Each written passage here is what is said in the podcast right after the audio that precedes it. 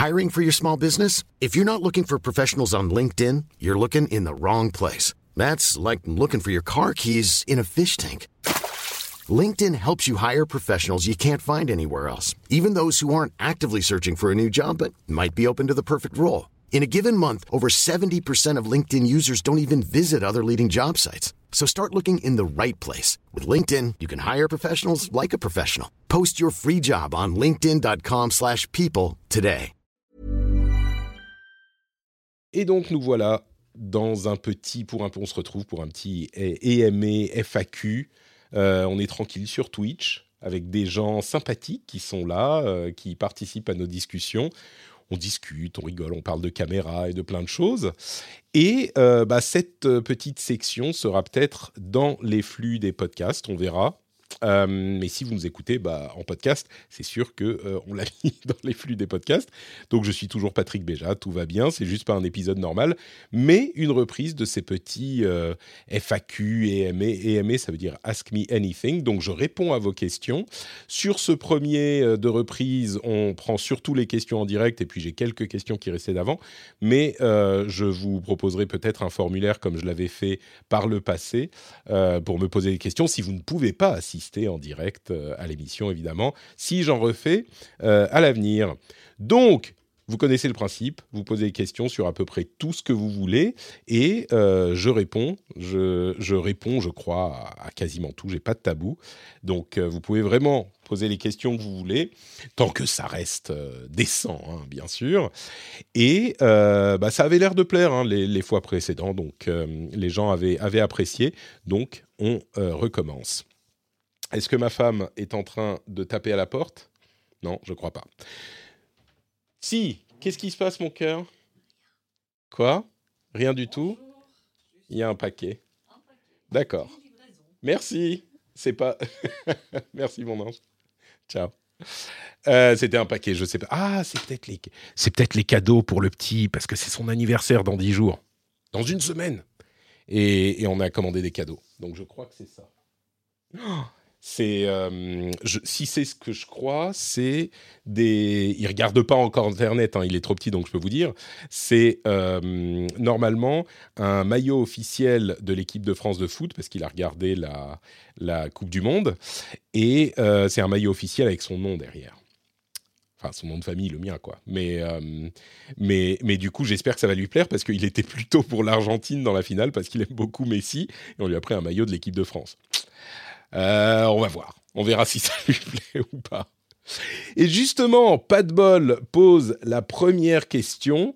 Euh, comment vont les enfants? Alors écoute, vous l'avez remarqué, hein, dans mon, en, en 2000, euh, 2022, oui, il fallait lui prendre les deux maillots, effectivement, mais on a la boutique de la Fédération française de football, c'est plus accessible que la, boutique de, de l'équipe d'Argentine. Et puis, on essaye quand même d'influencer un petit peu les enfants. Et du coup, comment ils vont. Je sais que tu poses la question en rigolant, mais euh, oui, ils vont bien. Ils vont bien. Et euh, depuis la rentrée euh, après les vacances de Noël, ils n'ont pas encore été malades. On espère que ça ira mieux que l'année qui a précédé, qu'ils seront pas malades toutes les deux semaines. Mais bon, en même temps, on se prépare à ce que... Voilà, vous savez. hein. Donc bon, merci pour la question, plaisanterie. Deuxième question, tout aussi intéressante. Inksable, euh, Last of Us, dispo en VHS, livrable en Belgique Écoute, Last of Us, la série HBO euh, qui est dispo en France sur euh, Amazon Prime et pour moi dispo tout simplement en, sur HBO, Max, c'est ça. Bah, c'est très cool, je le recommande. Et je suis sûr que vous pourrez trouver un moyen de, de- de- d'avoir un ami qui vous l'enregistre sur VHS. Ça vaut le coup. hein. Ça vaut le coup, même si vous avez déjà vu le. enfin, même si vous n'avez jamais joué au jeu. euh, je pense que c'est c'est un truc euh, à, à- enfin le jeu c'est vraiment 90% narration. L'intérêt du jeu, c'est 90% narration et 10% gameplay. Moi, j'aime beaucoup le gameplay du jeu, mais vraiment, l'intérêt, c'est la narration. Et, du coup, euh, la retranscription en série étant très fidèle, bah ça, garde les mêmes forces. Et je sais qu'il y a des gens qui, qui vont dire Ah, mais quel intérêt On a déjà le jeu, pourquoi en faire un film Ça n'a pas d'intérêt. Évidemment, ça peut ouvrir un public plus large. Et puis, je ne sais pas si je peux être d'accord avec l'idée qu'il ne faudrait pas euh, créer une histoire dans un média parce qu'elle existe déjà dans un autre. Il y a une sorte de comment dire, je crois une sorte de, de, protection euh, de, de l'univers du jeu vidéo euh, qui fait qu'on se dit ah bah non le jeu vidéo c'est très bien on n'a pas besoin d'autre chose parce que le jeu vidéo a été mal considéré pendant très longtemps et je comprends ce sentiment mais je trouve pas que ça soit justifié du tout. Je trouve que une bonne histoire, enfin une belle œuvre en jeu vidéo, il n'y a pas de raison de pas essayer de la retranscrire dans un autre format. Au-delà du fait que ça va toucher un public plus large, ça permet à des gens qui jouent pas aux jeux vidéo de découvrir cette histoire, de la vivre. Euh, mais au-delà de ça, on, ne, ne, se pose pas forcément la question quand un livre à succès ou une série euh, de livres à succès est euh, adapté en film ou en série bah oui, ça peut être cool. Alors c'est plus ou moins réussi, mais on va pas dire non, il faudrait pas l'adapter en série, ça existe déjà en livre. Et peut-être que le livre est mieux, peut-être que ça va amener euh, des gens à lire le livre parce qu'ils ont aimé la série. Moi, Dieu sait que ça m'est arrivé sur, certains trucs. Donc, non, moi, je, trouve qu'il n'y a aucune raison de ne pas faire une série de Last of Us. Et je trouve que, même si c'est une retranscription exacte euh, du jeu qui est hyper cinématographique. Je dis narration, mais c'est presque un, truc qui est... La partie narration est pensée comme euh, une expérience de cinéma ou de série. Euh, moi, je trouve que ça fonctionne. Donc, bon, on a vu que le premier épisode encore. Enfin, moi, j'ai vu que le premier épisode. il semblerait que toute la série soit bien, mais le premier épisode est prometteur. Donc, si vous avez un ami qui peut vous envoyer une VHS parce que la série n'est pas dispo chez vous, je pense que ça peut valoir le coup. Participes-tu à des événements de type salon me demande MacWike. J'aimerais bien, c'est un peu compliqué euh, pour plusieurs raisons. D'abord, bon, les enfants, vous savez, tout ça, c'est un petit peu difficile, encore que euh, ma fille, mon, deuxième enfant, commence à être assez, assez âgé pour qu'on puisse euh, se, s'absenter un petit peu et se refiler le ballon avec ma femme s'il y a quelqu'un pour nous aider. Euh, et puis, surtout, je vis en Finlande. Donc, les salons, je ne vais pas les faire en Finlande parce que je parle ni finnois ni assez bien suédois pour faire ce genre de choses. Euh, j'ai fait parfois, quand j'habitais encore en France, des salons. même à l'époque de No Watch, on avait été à... à c'était quoi? C'était pas la Paris Games Week, c'était ah, Manga Expo, Paris Manga Expo, un truc comme ça. C'était très sympa, on s'était beaucoup amusé. Mais euh, non, j'en fais pas beaucoup. Il n'y a, y a pas énormément d'occasions. Et puis, je vous avoue que euh, quand je dis fais-tu des salons, je dis ah, c'était Japan Expo, merci. Merci Drew, effectivement, c'était Japan Expo tout simplement. Euh, c'est c'est le truc qui euh, c'était un truc qui était très sympa. Aujourd'hui, j'ai un peu moins de patience. Quand je dis participe-tu à des événements type salon, c'est en tant que, enfin, en donnant une, enfin, pas une conférence, mais en participant en tant que, euh, euh, comment dire, pas exposant, mais en faisant par exemple des podcasts en live, ce genre de choses. c'est beaucoup d'organisation et j'ai peut-être un petit peu moins d'énergie pour ça, même si on me le proposait, mais en l'occurrence, il y a d'autres empêchements. Euh, question liée, on me demande, euh, n'oubliez pas, point d'exclamation Q avec la question pour poser votre question, mais là je vais répondre à celle-là parce que c'est la suite. Tu ne parles pas la langue de ton pays d'adoption, comment fais-tu pour la vie de tous les jours? Alors, le pays d'adoption étant, vous le savez, la Finlande. En Finlande, on parle, euh, c'est un pays bilingue.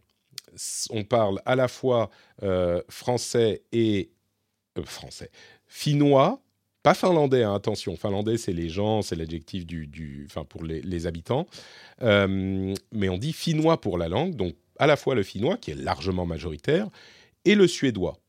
Et il se trouve que ma femme est suédophone, donc elle fait partie de la minorité suédophone du pays, et on habite dans une région suédophone. Donc autour de nous, tout le monde parle suédois principalement, les enfants parlent suédois, ma femme parle suédois, ma femme a appris par exemple le finnois à l'école, quand elle avait, euh, je sais plus, 10 ans, 12 ans, quelque chose comme ça.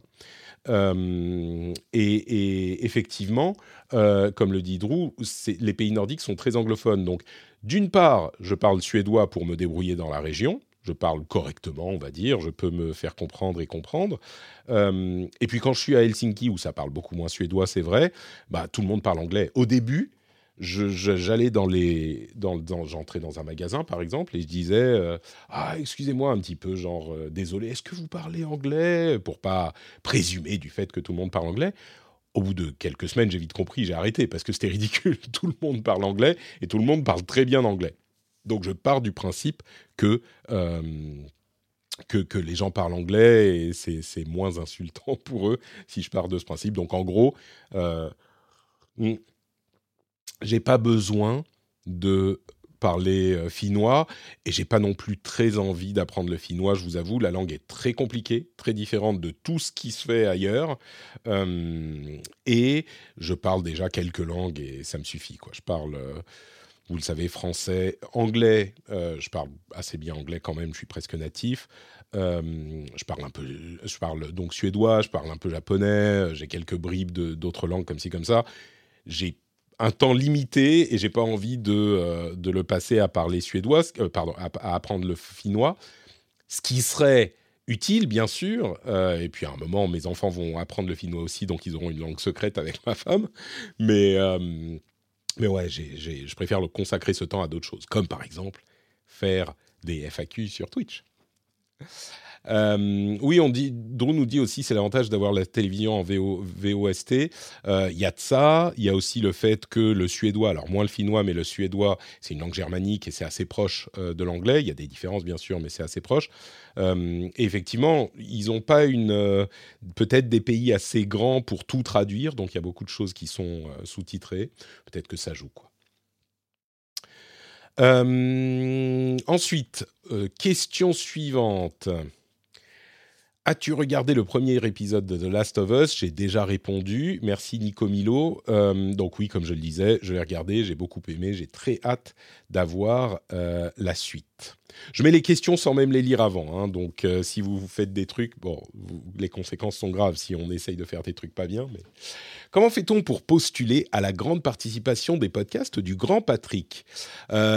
Écoute, la question c'est un petit peu comment je choisis mes, mes invités peut-être?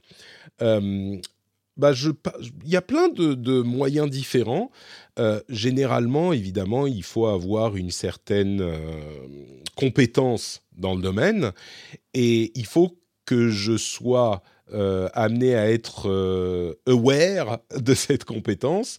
Donc souvent, je vais voir des journalistes, euh, des YouTubers, des Twitchers, des gens qui, savent de quoi il et elle parlent, et des gens aussi avec qui ça, ça, ça vibe bien avec moi, qui sont dans le même, dans le même trip, dans le même type d'ambiance. Et hum, il y a des gens qui sont pas forcément des influenceurs, mais, ça peut être par exemple des amis, des gens que je connais, ou des gens par exemple qui participent beaucoup sur le Discord. Il y a des, émissions que j'ai commencé à faire dans lesquelles j'ai commencé à inviter des gens que j'ai appris à connaître par le Discord, qui faisaient partie de la communauté.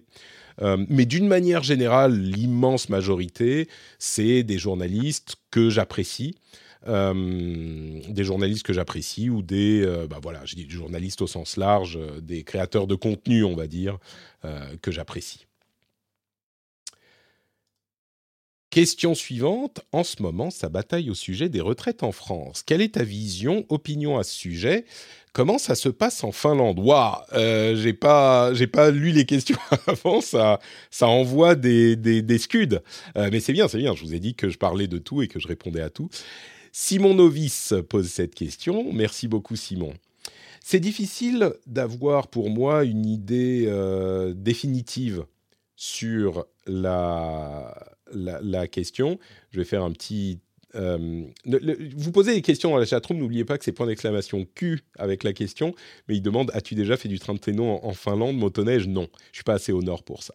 Euh, J'imagine qu'au nord, il y a un petit peu plus de ça, au moins de la motoneige, peut-être un peu moins de chien de traîneau, encore que si on va en Laponie, euh, je, suis, je pense que les touristes sont friands de ce genre de choses. Donc, la bataille sur les retraites comme je disais, c'est compliqué d'avoir une opinion définitive parce que j'ai pas assez étudié le sujet et euh, je suis pas euh, certain de savoir à quel point le système actuel est viable sur le long terme. Je crois que instinctivement, comme beaucoup d'autres, on se dit, bah, on, vit plus longtemps euh, et, l'âge de la retraite n'a pas bougé, donc financièrement le système risque de ne pas tenir. En plus, la durée de vie s'allonge de plus en plus. Euh, il y a tout un tas de euh, bidouillages dans le système des retraites qui serait peut-être bon de remettre à plat. Et d'un autre côté, j'ai aussi entendu que le système des des retraites n'était pas déficitaire euh, aujourd'hui euh, et que donc euh, ça servait à rien d'y toucher. comme je disais, moi, de, je sais pas ce qui est effectivement la vérité là-dedans. Et le problème que j'ai avec ce débat, c'est que c'est l'un de ces nombreux débats qui sont terriblement influencés par la coloration politique de la personne qui va vous parler, non pas sur l'opinion, mais sur la vision factuelle euh, des choses telles qu'elles sont aujourd'hui. C'est-à-dire qu'évidemment, si on est plus à gauche, il y a des gens qui vont dire on n'a pas besoin d'y toucher, euh, même pour des questions financières, et si on est plus à droite, les gens vont dire mais enfin, le système s'écroule, machin. Et j'ai pas, je suis sûr qu'il est possible d'avoir une réponse euh, qui soit objective à cette question, et, et mais j'ai pas assez fouillé la chose pour ça contre, ce que je peux vous, ce que je dire, c'est que en fonction de la réponse à cette question, c'est pour ça que je me concentre là-dessus. Je pense que en fonction de cette réponse, bah, la voie à suivre me paraît assez claire. Euh, si jamais le système est déficitaire, alors, on pourrait rajouter des taxes et des impôts, la discussion devient plus large et peut-être qu'il faudrait avoir cette discussion aussi. Mais si le système est déficitaire, effectivement, euh, peut-être qu'il faudrait le, modifier. Si le système n'est pas déficitaire et qu'on a des, milliards de, marge, bon, bah, on n'a pas besoin forcément de s'y pencher euh, tout de suite. Euh, ce que je peux vous dire sur la manière dont ça se passe en Finlande, c'est que l'âge de la retraite est plus élevé en Finlande qu'en France, et c'est le cas dans de nombreux pays. Euh, comme je le dis souvent quand on parle de, questions politiques, euh, la Finlande et les pays nordiques en général sont un petit peu mon modèle, on va dire, de société qui me semble avoir le bon, euh, le bon équilibre entre euh, les idées de gauche et les idées de droite. Je schématise, hein, bien sûr, on n'est pas dans un, dans un podcast d'analyse politique, mais euh, ça me semble être le bon équilibre. Et il y a souvent des choses qui sont en place en Finlande qui sont vues comme très à droite en France par par la gauche française. Euh, alors que bon, ces pays-là nordiques, bah, ils sont pas hyper. Euh, c'est pas des pays où le capitalisme règne sans, sans limite, quoi, non plus. Alors il y a des problèmes. Hein. On a par exemple en Finlande des, gros problèmes avec le système de, santé, en particulier avec euh, les infirmiers et les infirmières qui sont en grève depuis un moment et qui sont dans une situation compliquée et qui est, qui est difficile à résoudre en plus. ça ne veut pas dire que c'est parfait, mais euh, d'une manière générale, il y a certaines choses, pas mal de choses même, qui sont, euh, bah oui, comme l'âge de la retraite, qui est beaucoup plus élevé en Finlande. Euh, je crois que c'est au minimum 64, 65 et, jusqu'à 68 ans facilement. Mais mes beaux-parents sont partis à la retraite il y a pas si longtemps et c'était autour de 67, 68 parce qu'ils sont dans, dans des métiers qui sont pas épuisants, qui sont pas fatigants physiquement. Donc je crois qu'il est difficile d'avoir un débat serein sur la question en France. Je ne sais pas, encore une fois, moi, quelle est la réponse, mais euh, la, Finlande, euh, oui, pour répondre à ta question, la Finlande euh, a poussé l'âge de la retraite depuis un moment déjà. Et on a tendance à être, à, pouvoir avoir des discussions plus posées ici. Et quand il y a quelque chose qui est nécessaire, on peut le faire. Donc, euh, bon. Et, encore une fois, il y a des choses qui sont socialement très progressives, en progressistes en Finlande, euh, comme par exemple, on peut penser aux congés euh, parentaux, qui sont, beaucoup plus étendus ici qu'en France. Il y a des. Enfin, bref, il y a plein de choses comme ça. Donc, c'est pas. Moi, c'est pas un point de vue idéologique qui me m'anime là-dedans, ou en tout cas j'essaye de pas être guidé par une idéologie, mais euh, le, j'ai pas une vision assez, euh, euh, juste, enfin précise, poussée de la chose. quel est le taux de pauvreté des retraités en Finlande du coup? Je sais pas. Je je pense pas. Oui, on me dit c'est un choix sociétal avant d'être un choix économique. Euh, ouais, bon, on pourrait, on en parler, euh, en parler longuement. Quel est le taux de pauvreté des retraités en Finlande? Je ne sais pas. J'ai pas l'impression. En fait, j'ai l'impression qu'en Finlande, euh, la classe moyenne est beaucoup plus large qu'en France. Là, je parle vraiment de mon impression. Euh, alors, il y a une grande ville en Finlande, c'est Helsinki. Il y a des, problèmes économiques dans les campagnes, euh, même pas ma campagne à moi qui est dans le sud du pays, mais vraiment au nord où c'est perdu au milieu de rien. C'est compliqué à, de, garder une situation économique vraiment viable. Et donc, il y a des problèmes de euh, comment dire, euh, d'urbanisation et du coup de, comment comment s'appelle le terme? Des des quelque chose des campagnes, euh, tous les problèmes qu'on connaît en France, mais qui sont un petit peu accentués, genre il y a moins de médecins, il y a moins de, c'est compliqué pour les écoles, etc. Nous, dans notre petit village, on a dû se battre pour que la crèche ne ferme pas, ce genre de choses. Et à partir du moment où tu fermes une crèche dans un petit village reculé, bah tu tues le, oui, désertification, merci, c'est ça, désertification. Euh, à partir du moment où tu, fermes la crèche, tu tues un village parce que les parents vont plus venir et donc il reste que les retraités qui euh, ne contribuent pas à la vie économique de la ville et donc le budget du, de la ville baisse. Et, enfin bref, c'est un cercle infernal. La crèche est restée heureusement. Mais euh, mais oui, du coup, le taux de pauvreté des retraités en Finlande, je ne sais pas, mais j'ai l'impression que d'une manière générale, euh, il y a une plus grosse classe moyenne en Finlande qu'en France. On a moins de, pauvres, très pauvres, euh, et je crois moins de riches, très riches. Il y en a. Hein. Il y a des gens qui sont très très riches. il y a, enfin, tout, c'est, le même schéma qu'ailleurs, mais avec des, des, petites différences. Par exemple, une chose qui a été faite et qui a très bien marché en Finlande, euh, ils ont en fait quasiment résolu le problème euh, des sans-abri. Ce qu'ils ont fait, c'est qu'ils ont... En fait, je pars dans une tangente, hein, mais euh, il y a une approche traditionnelle au fait de régler le problème des sans-abri. C'est que les sans-abri ont souvent des problèmes secondaires, au fait qu'il n'ait pas de, de toit sous lequel dormir alcoolisme, euh, problèmes euh, euh, de, santé mentale, enfin juste de, désespoir social, enfin plein de choses comme ça. Et dans la plupart des pays, en Finlande aussi, jusqu'à il n'y a pas si longtemps que ça, l'approche qu'on avait au problème des sans-abri, c'est qu'on essayait d'abord de résoudre leurs problèmes, et une fois qu'ils allaient mieux, entre guillemets, on, leur, euh, on, les encourageait, on les aidait à trouver euh, une habitation. Et selon les études euh, récentes sociologiques, etc., de, sociologues et de psychologues et tout ça, ils se sont rendus compte qu'en fait, le fait d'avoir une maison, d'avoir un toit, une maison dans laquelle rentrer chez soi, bah ça, ça c'était un élément peut-être encore plus important dans la résolution de la situation sociale problématique. Et donc, ce qu'ils ont fait, ils ont fait un test, une expérience. Alors, il n'y en avait déjà pas énormément hein, des, des, sans-abri, mais euh, ils ont fait un test et ils, ont dit, bah, on va juste donner une maison à tout le monde. Donner une maison, c'est-à-dire euh, donner un toit, euh, un appartement, un endroit où vivre, ou, vivre dignement et les aider, les encourager à se réintégrer dans la, dans la société. Euh, et du coup, et, ça a marché. Euh, le fait de donner une habitation sans poser de questions, ça a fonctionné, ça a vraiment euh, beaucoup aidé au problème de la, de, de, de, la vie des... Enfin, ça, a réglé en gros le, problème des sans-abri. Il y en a quasiment plus. Pas, pas plus du tout, j'imagine que c'est impossible à complètement éradiquer, mais ça, ça, a très bien marché. Donc ça, c'est l'une des approches qui est qui est plutôt de, gauche, hein, clairement, euh, vu de, France. Et c'est marrant parce qu'il y a des commentaires qui me disent Ah bah oui, c'est étonnant dans la chatroom.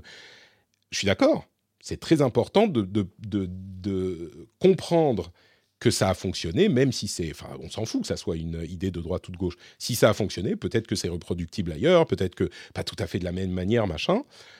Par contre, euh, le, là où les gens qui me disent euh, ah bah oui euh, ça c'est évidemment ça a marché ouais bah c'est étonnant si jamais on va parler de la question de l'âge de, la retraite j'imagine que là, tout à coup, on va plus accepter les conclusions comme aussi facilement. On va dire ah ben non, oui, oui, ben attends, ça c'est pas pareil. Ah ben non, attends, la situation en France, machin.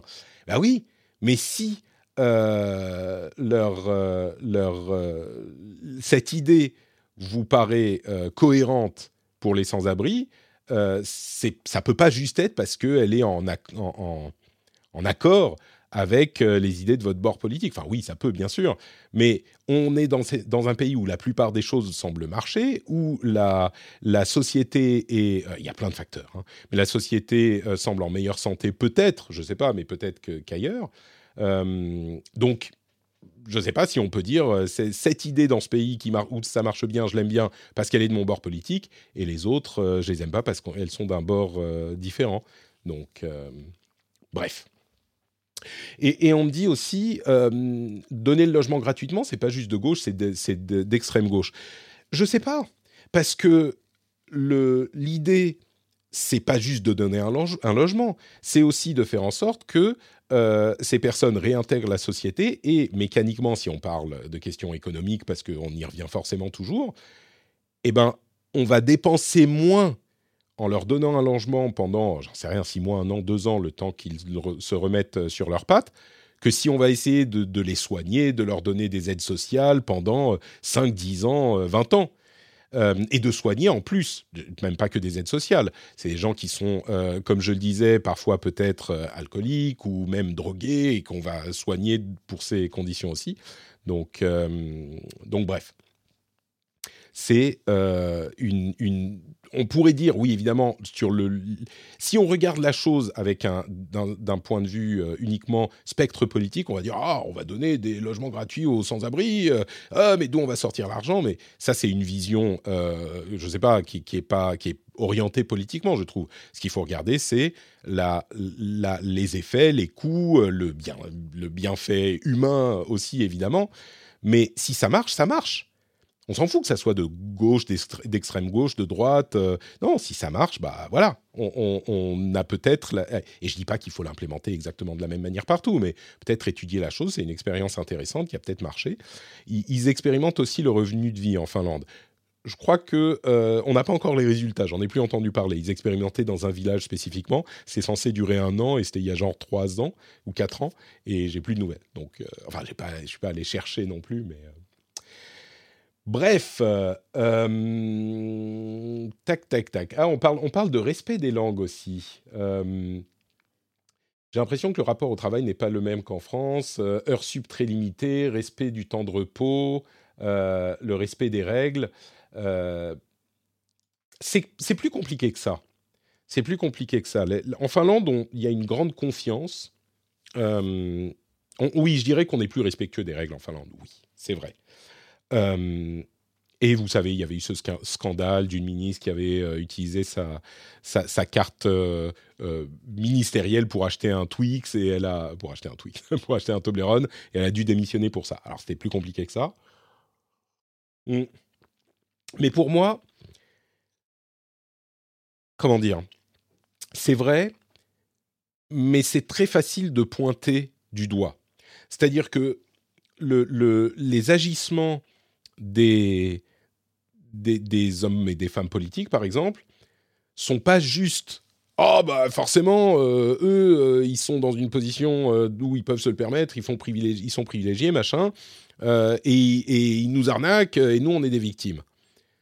Pour moi, c'est un reflet de la société dans son ensemble. C'est-à-dire que, je vais le dire très clairement, je l'ai déjà dit par le passé, je crois qu'en France, c'est pas que euh, les gens qui ont beaucoup d'argent qui vont essayer de tricher. Et encore que, hein, on triche pas tant, tant que ça. Euh, je sais qu'on a une image très négative de, notre pays, mais bon, bref. Euh, le, en France, tout le monde arnaque à son niveau, mais tout le monde arnaque. Et, et, ça me, ça me, moi ça me plaît pas évidemment. Euh, mais quand je vais dire tout le monde arnaque, je vais dire des trucs du genre euh, ah bah si on peut faire sauter une contravention, on la fait sauter. Si on peut euh, moyenner un peu sur les impôts pour en payer moins, bah on va moyenner, etc., etc. Et, et bah oui, mais forcément, si dans la société, tout le monde le fait, il n'y a pas de raison qu'un responsable politique ou un euh, manager ou un je sais pas quoi le fasse pas non plus. Et c'est pas. Alors oui, c'est plus grave si quelqu'un le fait dans une position de confiance, etc. Évidemment.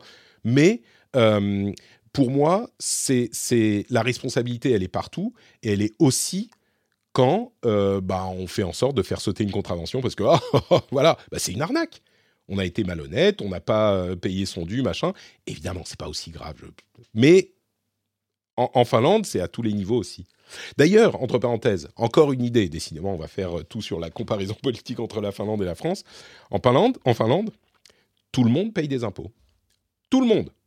Tout le monde. Vous savez qu'en France, c'est quoi? 50% euh, des, des, des, citoyens qui payent des impôts. En Finlande, tout le monde paye des impôts. Enfin, tout le monde, euh, je sais pas, ça doit être 95%. Quoi. Il y en a qui vont payer 50 euros, mais ils payent des impôts quand même. Donc, c'est un autre aspect qui euh, est, intéressant à considérer du point de vue de la France, parce que l'idée de, qui doit payer des impôts, c'est hyper, euh, comment dire, hyper euh, polarisant. Et, quand on dit que tout le monde doit payer des impôts, la droite, ouais, tout le monde devrait, la gauche, non, jamais de la vie, tu te rends pas compte, les gens qui sont machin, donc... Euh, évidemment, je paye les impôts sur les revenus, pas la TVA et ce genre de trucs. Ça, évidemment qu'en plus, tout le monde le paye en Finlande. C'est clair. Euh, non, non, non, je suis désolé. Plusieurs personnes répondent Ah oui, mais oui, la TVA, tout le monde paye des impôts. Non, c'est pas de ça qu'on parle. Vous êtes en train de volontairement mal interpréter ce que je veux dire. Tout le monde paye des impôts sur le revenu, comme les impôts sur le revenu en France, euh, en Finlande. Voilà vous, avez bien compris ce que je voulais dire. Euh, la TVA, elle est plus élevée en Finlande qu'en France. Vous n'arrêtez pas euh, de me de me de, rappeler la TVA. La TVA, elle est plus élevée en Finlande qu'en France. Donc, me parlez pas de TVA, c'est pas ça le problème. On paye ici plus de TVA qu'on ne paye en France, et en plus de ça, tout le monde paye des impôts. Donc, c'est pas de TVA qu'on parle. Cet argument, c'est une entourloupe qui n'est pas du tout valable dans cette discussion. Eh oui, la TVA injuste, machin. Bon, euh, bref, je veux pas parler de, de en plus, je suis pas expert, mais c'est pas. Vous avez compris ce que je voulais dire. Tout le monde paye des impôts en Finlande et forcément, ça. Bon. Bref, question suivante. Allez hop, on continue. En tant que podcasteur, est-ce que les actualités tech et JV de cette année ont été des sujets intéressants et plaisants à traiter pour toi? Merci pas bol. J'imagine que tu parles de euh, de l'année dernière, en fait, de 2022. Hmm. Oui, c'est forcément un domaine qui me passionne. Euh, et donc, j'ai toujours. En fait, évidemment, on va, on va parler de. Euh, peut-être qu'on peut prendre l'exemple du rachat de, Twitter par Elon Musk. Et je pourrais vous dire, ah, c'était chiant d'en parler tout le temps quand même. Et oui, ça me, ça me saoulait un petit peu de devoir en parler chaque semaine pendant deux ou trois mois euh, sur les derniers mois de l'année. C'était un peu pénible. Et je pense que je devais le faire parce que c'était vraiment l'actualité. On en a parlé dans l'émission. Mais si je suis complètement honnête, bah, ça me faisait pas vraiment, euh, ça me faisait pas vraiment, ça me faisait pas chier parce que c'est un domaine qui m'intéresse. Et même ces trucs-là, euh, c'est passionnant à suivre. Alors à analyser chaque semaine, ça devient répétitif, mais c'est quand même passionnant à suivre, je trouve. Euh, donc même celui-là, oui. Et puis, il y a quand même eu des sujets euh, hyper passionnants. Si on part du, si on reste dans la tech, euh, il y a eu toutes les questions d'IA, d'IA générative, qui là sont un tournant pour pour le et dont on va continuer à parler, mais sont un tournant pour le monde, je pense sincèrement. Et, et, dans le domaine du jeu vidéo, il y a un petit peu la même, c'est un petit peu miroir. Il y a d'un côté le l'affaire euh, Microsoft euh, Activision, euh, qui a été pleine de rebondissements. Qui, mais ça, on n'en a pas parlé chaque semaine, mais c'était le côté un petit peu sérieux le, les trucs plus cool, bah, c'est tout le reste. Les jeux vidéo, c'est quand même beaucoup plus tranquille et, sympa. Euh, il y a eu dans le jeu vidéo Elden Ring, qui était une euh, révélation pour beaucoup de gens et qui, moi, enfin, comme j'en, parle, j'en parlais dans l'émission, hein, ça m'a donné accès à ce, style de jeu de From Software, euh, qui était une, une découverte vraiment super plaisante pour moi. Et c'est ce genre d'expérience euh, qui fait que j'ai, j'aime le jeu vidéo, c'est-à-dire que j'adore plein de jeux vidéo différents, mais quand je découvre un truc, un style de jeu complètement nouveau pour moi, que, que plein de gens appréciaient et auquel dans lequel j'avais pas réussi à rentrer, quand je réussis à rentrer, à apprécier et à, avoir cette passion, à, avoir, à me perdre dans le truc, là, je suis vraiment euh, au, plus, heureux euh, de ma passion du, jeu vidéo. Donc, euh, ouais, c'était cool. 2022, c'était, c'était cool, c'était intéressant. J'aurais aimé être moins fatigué. mais, bon, ça c'est récurrent depuis quelques années et puis ça va de, de mieux en mieux, j'espère. question suivante, on revient à la Finlande. Alors, Question de Guillaume FR, salut Guillaume, une émission de France Culture disait que la société finlandaise était assez militarisée, service militaire obligatoire, plus 800 000 hommes finlandais mobilisables, souvenir de la guerre à ski de 1940 à 41, tu confirmes, tu es prêt à défendre ta nouvelle patrie euh, Alors moi je suis pas finlandais, j'ai pas la nationalité, donc je pense pas que je serais euh, mobilisable. Et puis je commence à être peut-être un petit peu, un trop âgé. Euh, mais oui, la Finlande. Alors, c'est vraiment la question, euh, la, question, c'est la Russie. Vraiment la menace de la Russie, et j'en parlais déjà avant même euh, la guerre en Ukraine euh, qui a commencé l'année dernière, j'en parlais de temps en temps dans les émissions, la menace de la Russie est incroyablement forte est incroyablement présente, pas juste parce que la Russie est grande et, puissante et pourrait envahir la Finlande, mais parce que ça s'est déjà passé. Euh, la, Finlande faisait partie de la Russie, de la Suède, de la Russie, machin. Euh, et puis il y a eu effectivement la guerre euh, au milieu de la Deuxième Guerre mondiale qui a été dévastatrice. il y en a eu plusieurs, hein, plusieurs conflits. Mais au-delà de ça, vraiment, c'est difficile d'expliquer à quel point la, la Russie, la présence et la menace de la Russie a une influence sur la société finlandaise. Et c'est le cas d'ailleurs dans tous les pays dont la Russie dit ah c'est la zone d'influence de la Russie. C'est une, euh, une chose qu'on a du mal à percevoir de, de l'extérieur. Et quand je dis l'extérieur, c'est en dehors de cette zone d'influence, mais vraiment, il y a des gens qui vont dire ah bah oui, mais regarde, euh, les États-Unis, ils font ce qu'ils veulent ici et là, ils ont une zone d'influence économique, machin. C'est pas du tout pareil. La manière dont la Russie voit sa zone d'influence, c'est c'est chez nous, c'est nous qui décidons.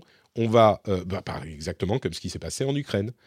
Euh, et la Finlande a très peur de ça. Elle est rentrée dans l'Union européenne au moment où la Russie était faible, dès qu'elle a pu, justement pour se, euh, pour se protéger, parce qu'il y a une véritable menace, alors qui s'était atténuée ces dernières années, parce qu'on n'imaginait pas euh, la, la, la, Russie attaquer la Finlande directement, mais ça s'est ravivé encore plus avec la, la l'attaque en Ukraine. Euh, bon, bah, en ce moment, ils sont occupés, hein, et puis ça se passe pas super bien pour eux, donc euh, on est un petit peu tranquille pour quelques années. Mais euh, la société entière est consciente de cette menace et est construite pour y faire face. C'est peut-être pour ça aussi qu'ils sont un petit peu plus, un petit peu plus pragmatiques en Finlande qu'en France euh, il y a une conscience que on n'a pas, on ne peut pas déconner parce qu'il y a un vrai problème. Les vrais problèmes, ils sont juste à l'est. Euh, et donc, on n'a pas, on ne peut pas, par exemple, laisser la désinformation euh, se, répandre chez nous. on ne peut pas on ne peut pas euh, euh, laisser des partis politiques qui euh, trop extrêmes. Alors il y a des partis politiques d'extrême droite, mais même ceux-là, ils comprennent bien la menace russe. quand on parle de la question militaire, la proportion de militarisation de la Finlande est démesurée. Et, même avec ça, évidemment, ils ne peuvent pas battre la Russie. En tout cas, ils ne pensent pas pouvoir battre la Russie. Mais ils, veulent le but, en fait, euh, le but, c'est que, la, guerre fasse suffisamment mal à la Russie pour que ça ne vaille pas la peine pour eux. Euh, et, ça a toujours été. Et malgré ça, il y a eu une sorte de dicton en Finlande qui est que peu importe qu'un soldat finlandais puisse battre ou tuer 10 soldats russes, parce que le 11e, il arrivera après. Et, c'est une réalité. On est complètement euh, submergé par la puissance de la Russie. En tout cas, c'est peut-être un petit peu moins. Euh, on a peut-être un petit peu plus d'espoir. Euh, depuis les, mésaventures de la Russie en, Ukraine. Mais, mais oui, donc oui, on le sent complètement. Et la vision qu'on a de ce conflit est très différente de ce qu'on voit ailleurs. C'est marrant parce que même quand on entend parler les experts les experts en, en,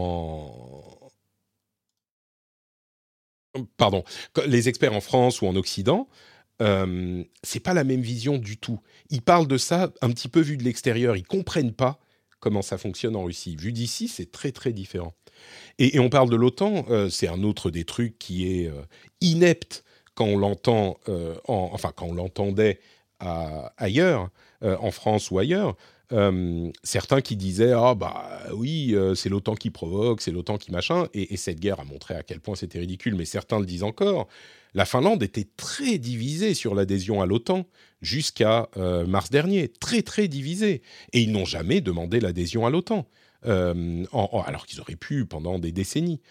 Et là, c'est tellement clairement la menace, pas juste la provocation, la machin, la vraie menace existentielle euh, de, la, de la Russie qui est, qui est devenue très concrète, qui a poussé la Finlande avec l'approbation de la population finlandaise, hein, qui était à, je sais plus, 70% pour, euh, à demander l'adhésion. Mais il ne l'aurait jamais fait sans cette agression et sans cette peur que, ah non, mais là, on ne sait pas ce qu'ils vont faire. Ils sont complètement euh, déraisonnables. Et donc, ils vont, on, on, a vraiment peur pour notre... Parce que si la Russie décide d'envahir la Finlande, bah, ça va au moins faire très très mal. Bref, voilà pour euh, cette question sur la militarisation de la Finlande. Euh, c'était bien le dernier positron, nous dit euh, Kiridios. Ça, ne te dit pas de reprendre de façon plus régulière? Attendez, j'ai un petit souci sur mon, sur mon featured.chat. je vais recharger.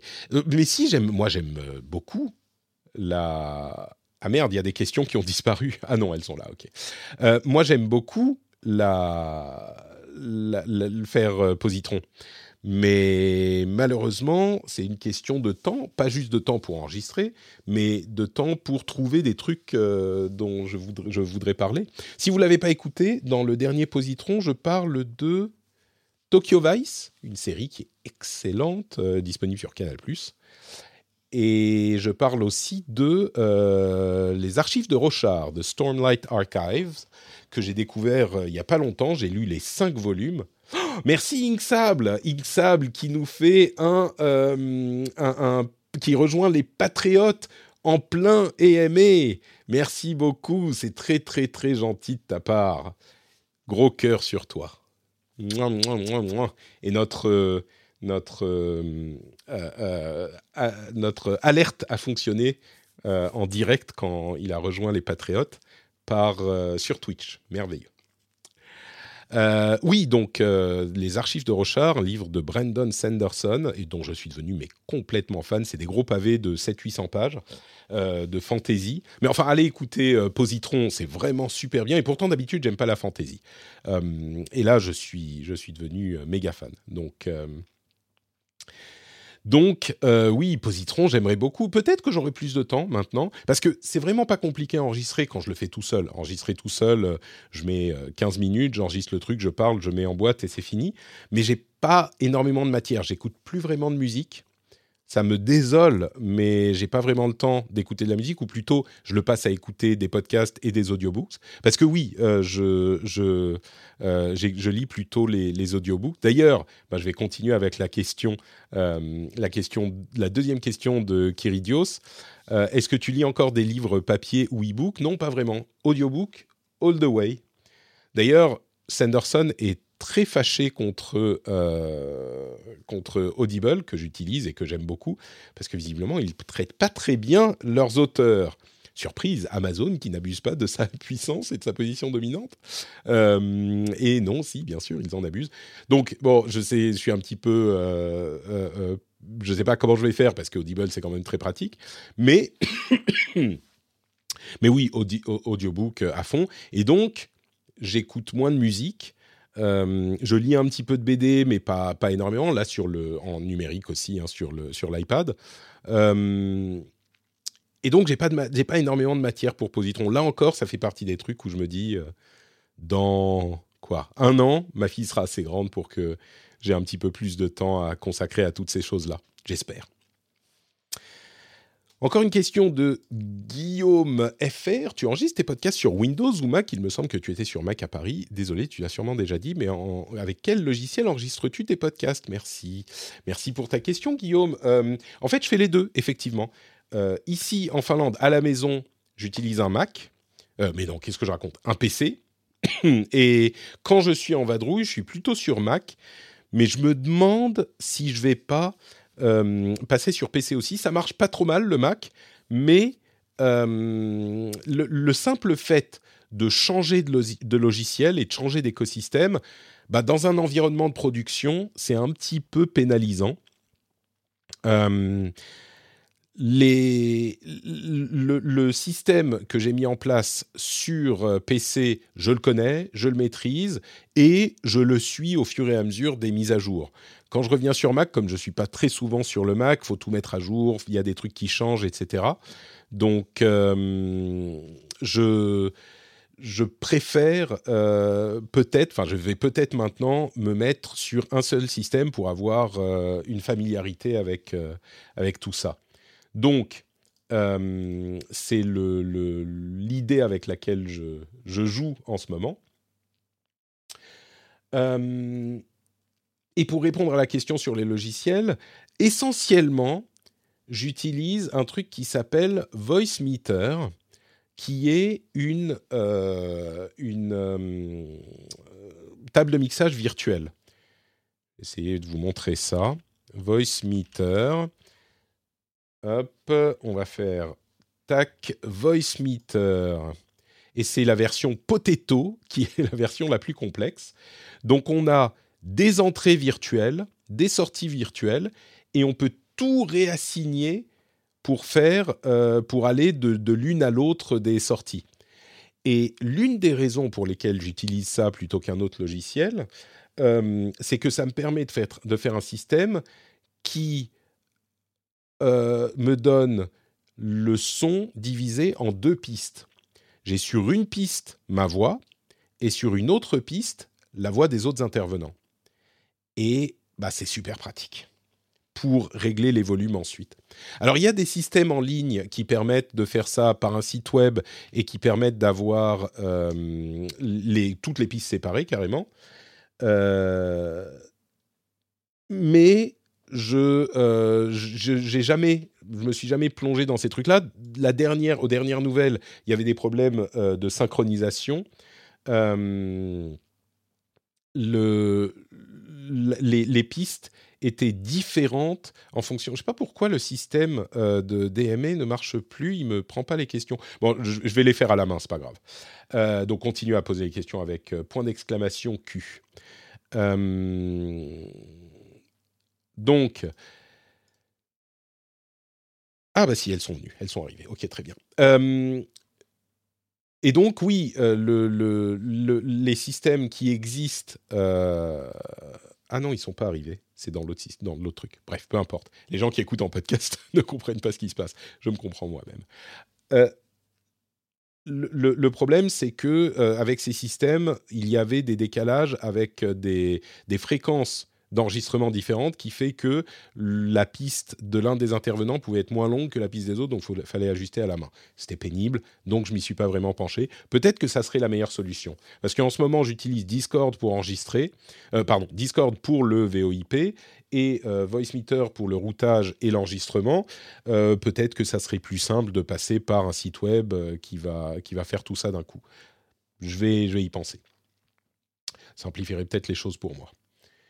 Euh, et c'était tout sur les questions pour l'enregistrement avec lesquels tu enregistres les podcasts, c'est ça. Et j'utilise Reaper pour monter. R-E-A-P-E-R. Non, pas Reaper, ce que je raconte, ça c'est pour la vidéo. Euh, j'utilise. Oh putain, qu'est-ce que j'utilise pour monter? Je me souviens même plus, ça fait tellement longtemps que je ne l'ai pas fait. Attendez. Mais quand même, c'est un, logiciel qui est super bien.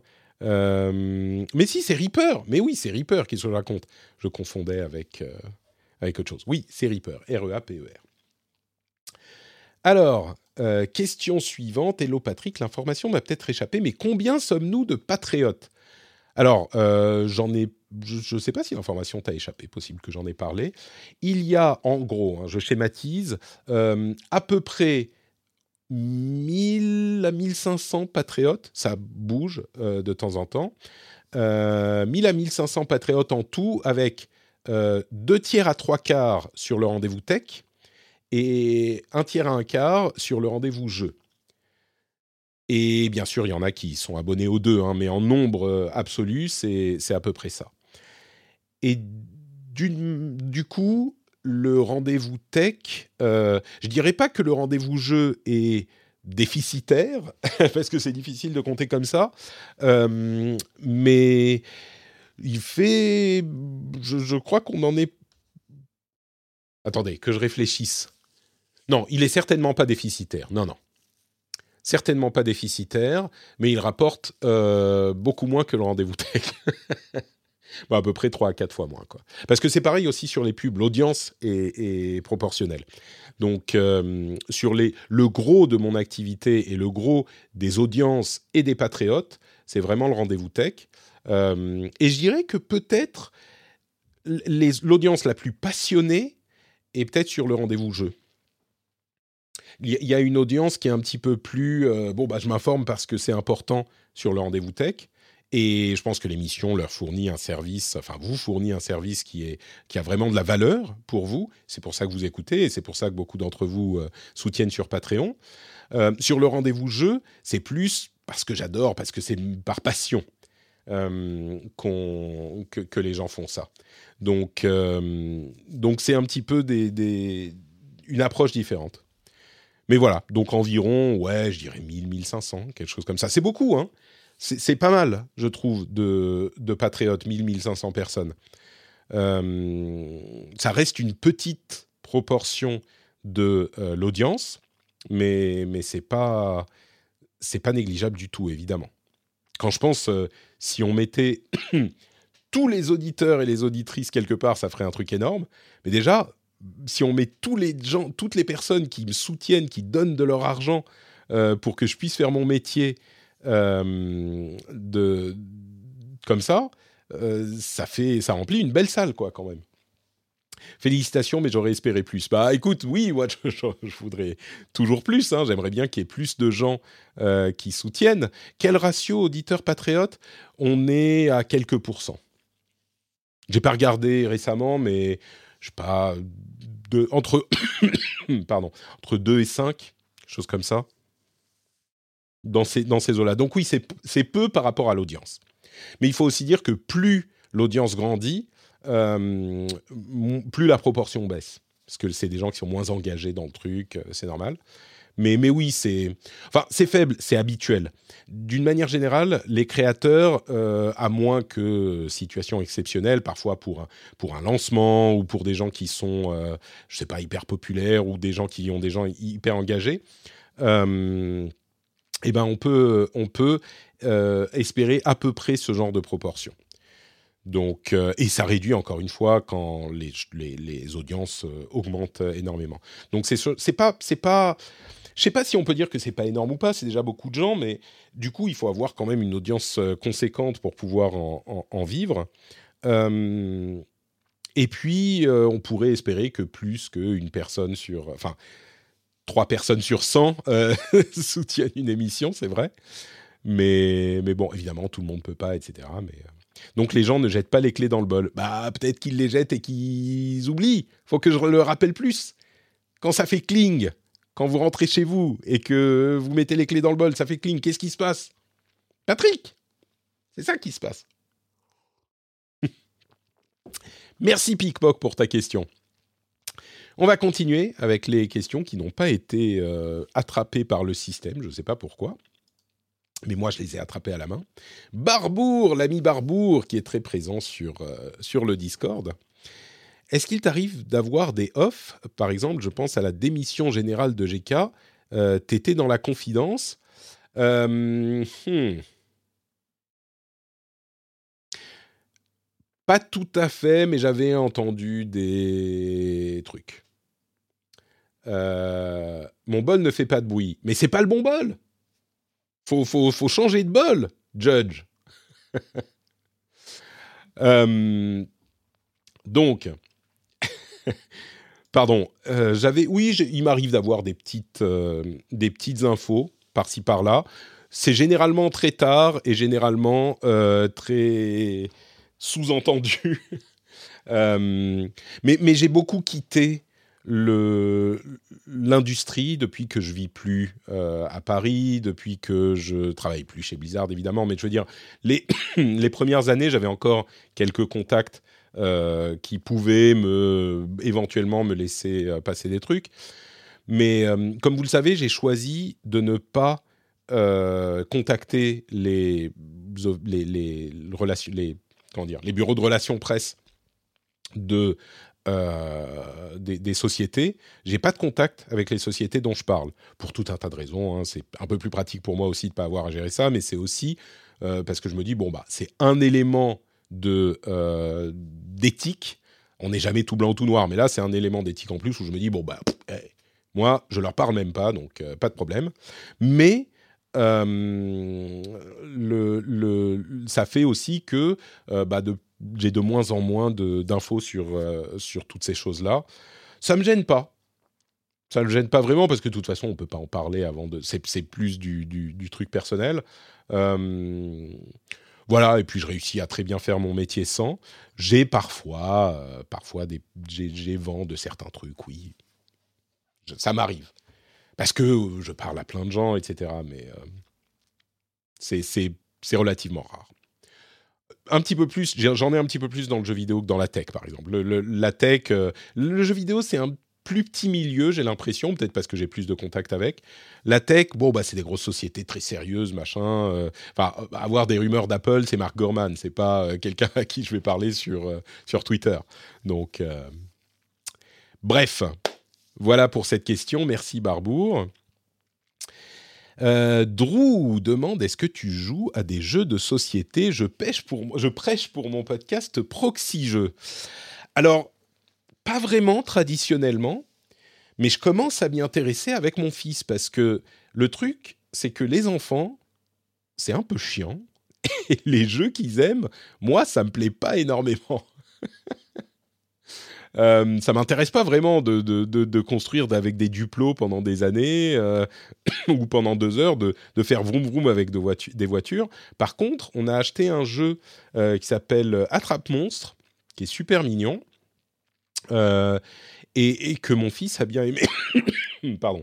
Il a presque 5 ans, il a 5 ans dans, une semaine. Et donc, je commence à m'intéresser à des jeux qui pourraient lui convenir. Parce que ça, c'est peut-être des trucs qui me, qui me plaisent. Il fait pour le moment des jeux où, genre, tout est aléatoire. Euh, c'est un petit peu, euh, tu lances un dé et puis tu bouges et il n'y a pas beaucoup de stratégie, quoi. Donc, il commence à avoir 5 ans, il est un petit peu avancé à ce niveau pour son, pour son âge. Donc, peut-être qu'on pourrait euh, essayer des jeux pour 6 ans, quelque chose comme ça. si tu as des conseils de jeux de société sympas pour enfants de, allez, on va dire 6 ans environ, je suis preneur, Donc, tu peux venir me le dire, je sais pas, sur le Discord ou quelque part. je serai intéressé. Euh, Cassim, l'ami Cassim, euh, qui fait partie des, de ces fameux journalistes bien informés dont je parlais, et qui, et qui fait aussi partie des gens que j'ai encore plus, plus appris à connaître avec euh, la communauté Discord. Il était très actif. Donc, donc ah bah d'ailleurs, Epoitos, qui est un autre régulier du, Discord, me dit T'as un channel jeu de société sur le Discord. C'est vrai, c'est vrai. Faudrait peut-être que j'aille poser la question. Pardon. J'ai muté pour tousser. Je un peu le fait de beaucoup parler, je crois, ne, ne m'arrange pas de parler non-stop. Hmm. Comme je disais, je ne sais pas si j'avais déjà commencé à enregistrer, mais vous, vous, le savez peut-être, j'ai eu le Covid pendant les vacances et la toux est restée. Ça vient par quinte, parfois c'est un peu, un peu dur. Bon, euh, question de notre Cassim, donc. Comment as-tu choisi d'aborder la sortie d'Hogwarts Legacy, Legacy Disclaimer en début de segment pour rappeler euh, ce qui entoure ou est à l'intérieur de l'œuvre? Je ne suis pas sûr de comprendre la question, Cassim. Si tu es encore là, si tu peux préciser. Est-ce que tu parles des opinions transphobes de, de J.K. Rowling ou d'autres choses du jeu? Parce que j'ai pas vu les leaks. Je sais qu'il y a eu des leaks hier soir. On en parlera peut-être demain dans le rendez-vous euh, tech, dans le rendez-vous jeu, pardon. Euh, je vais partir du principe euh, rolling notamment. Oui, ok. Je je sais pas. je suis pas sûr parce que je crois que la question a été beaucoup traitée et que comment dire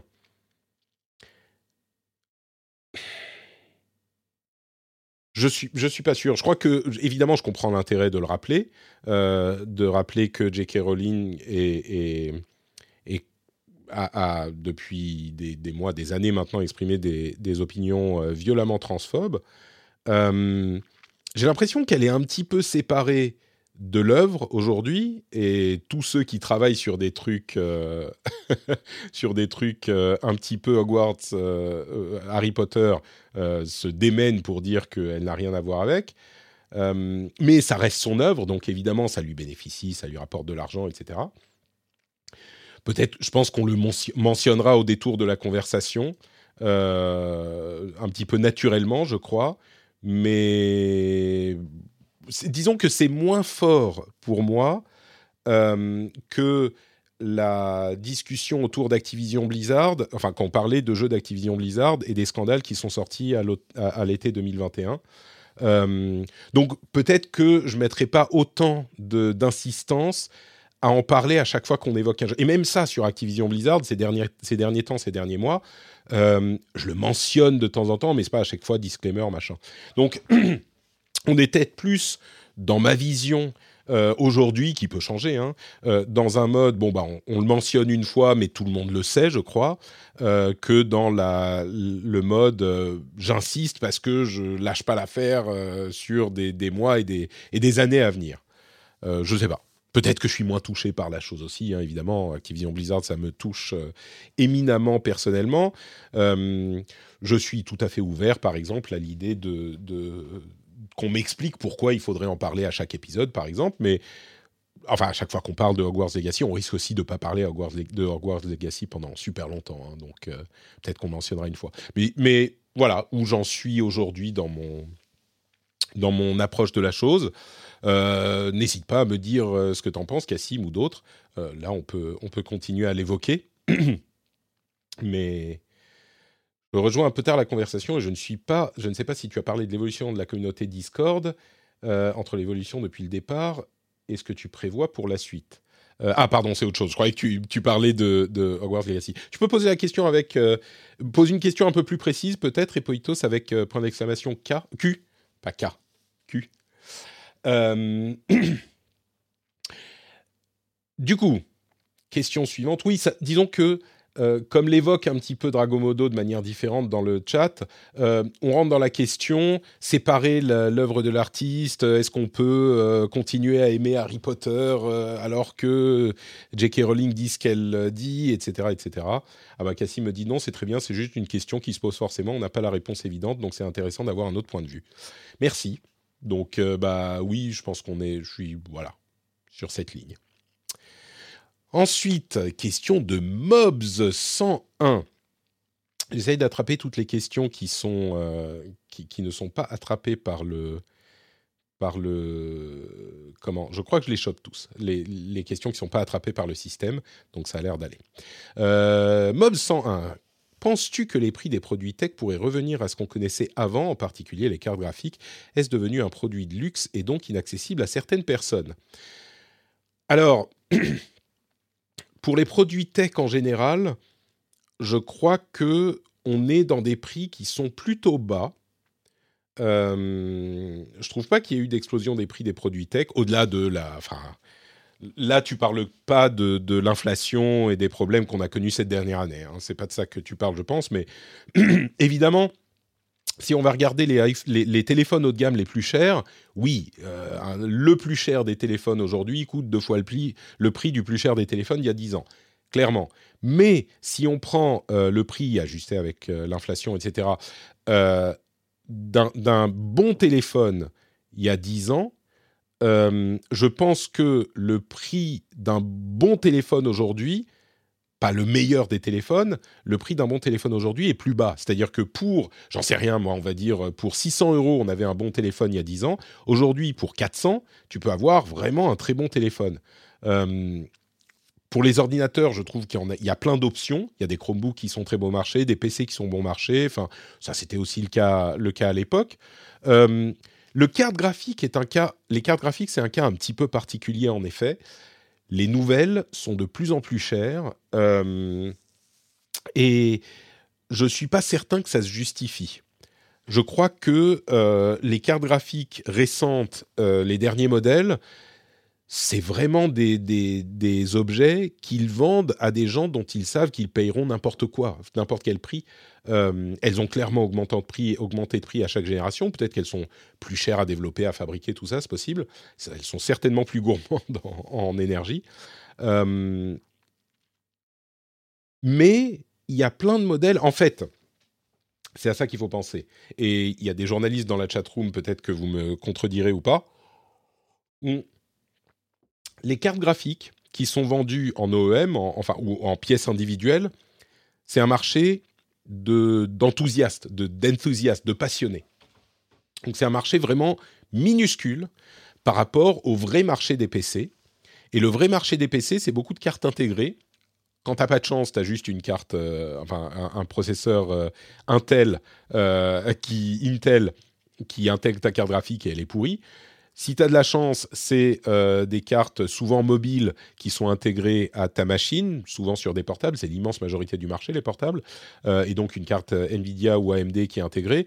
Et alors ensuite, les cartes externes, c'est une toute petite partie du marché. Et les, les, gens qui vont acheter la carte graphique externe pour la mettre dans leur PC eux-mêmes, c'est rien du tout. Donc j'imagine que ce genre de personne va, être plus prête à payer un peu plus, ou alors à prendre une carte graphique de la génération précédente.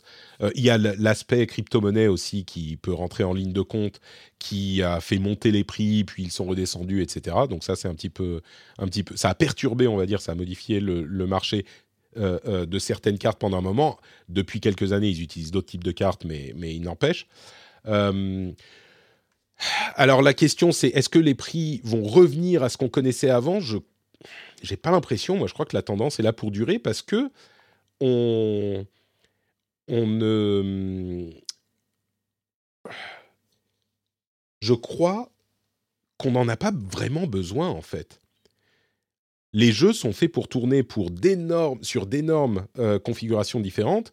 Les consoles euh, qui sont importantes pour le marché ont une puissance fixe qui est souvent en dessous du meilleur de ce qu'on peut trouver sur les euh, cartes graphiques les, dernières cartes graphiques.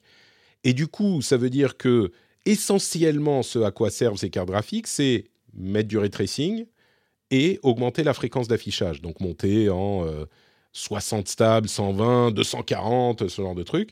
Et ça, c'est pas ultra nécessaire. Donc ça pousse ce marché vers les gens qui veulent le top du top, le meilleur du meilleur.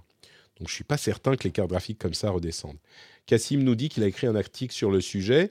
Euh, TLDR, le prix de fabrication des cartes graphiques, en particulier pour Nvidia, a grimpé énormément, mais il y a aussi une part de ce que tu dis, ils peuvent se, mettre, euh, se permettre de marger pour le public qu'ils visent, et donc ils ne reviendront pas. Bon, bah écoutez, deux personnes euh, qui ont le, même avis, donc peut-être qu'il y a un peu de vrai là-dessus.